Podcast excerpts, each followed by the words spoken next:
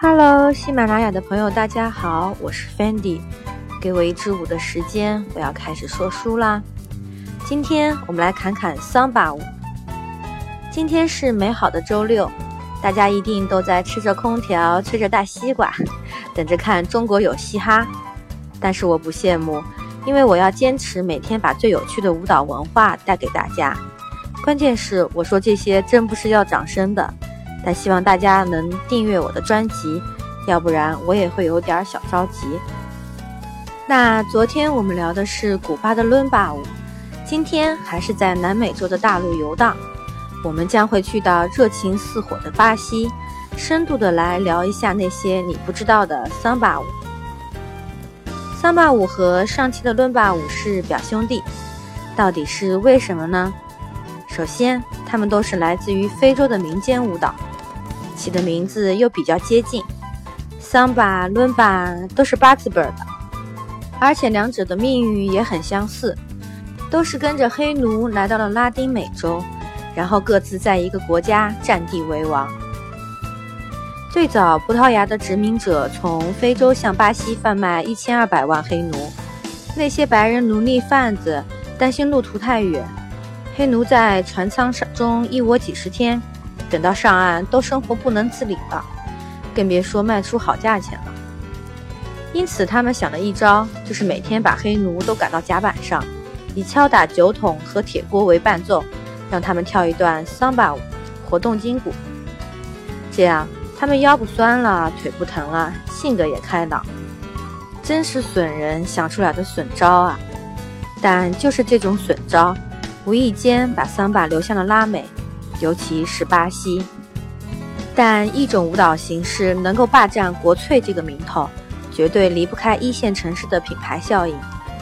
在二十世纪初的时候，桑巴舞从最早的登陆城市萨尔瓦多，来到了当时的巴西首都里约热内卢。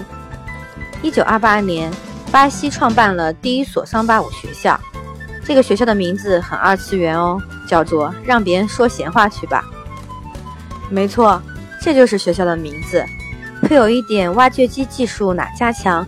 中国山东找南翔的气势，然后桑巴学校里培养出大量真爱粉和脑残粉，为桑巴舞在巴西扬名立万做出了不少贡献。尤其是一九三二年，巴西举行首次情人节桑巴舞游行比赛，受到广泛好评，至少所有男人一饱眼福，肯定都是给的五星好评。从此，首都人民都说好的桑巴舞很快风靡巴西全国。现在更不用说，每年巴西盛大的狂欢节重头戏就是所有人挤在一起大跳桑巴舞，喝着啤酒，释放激情，见人就撩菜，身体被掏空。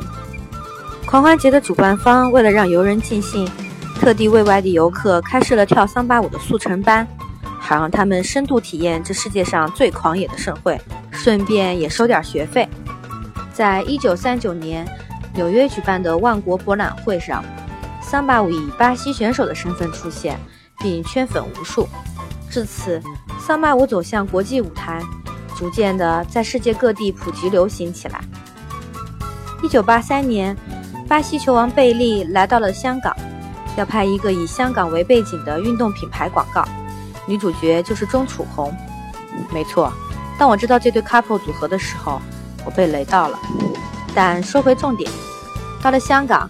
两大主角先碰了个面，吃个饭，然后一起去酒吧玩。据说当时四十三岁的贝利和钟楚红大跳一段桑巴舞，点燃了整个场子的气氛。桑巴舞很快拉近了两人之间的友谊。第二天的广告也拍得非常顺利。所以说，桑巴舞对巴西人来说也是一种宝贵的社交语言，一个能代表巴西国家的符号。就像张靓颖在我是歌手里唱的那首忘情桑巴舞，歌词是：一起桑巴舞，不用孤独，抛开烦恼与痛苦，一起桑巴舞，不再孤独，投入忘情的舞步。桑巴舞就是应了那句“今朝有酒今朝醉”。无论是在摩天大楼还是贫民窟，桑巴舞都是巴西人的太阳，照耀着上帝之城。指引着所有对生活充满热爱的人。感谢收听本期 Fendi 侃舞蹈，咱们下期见。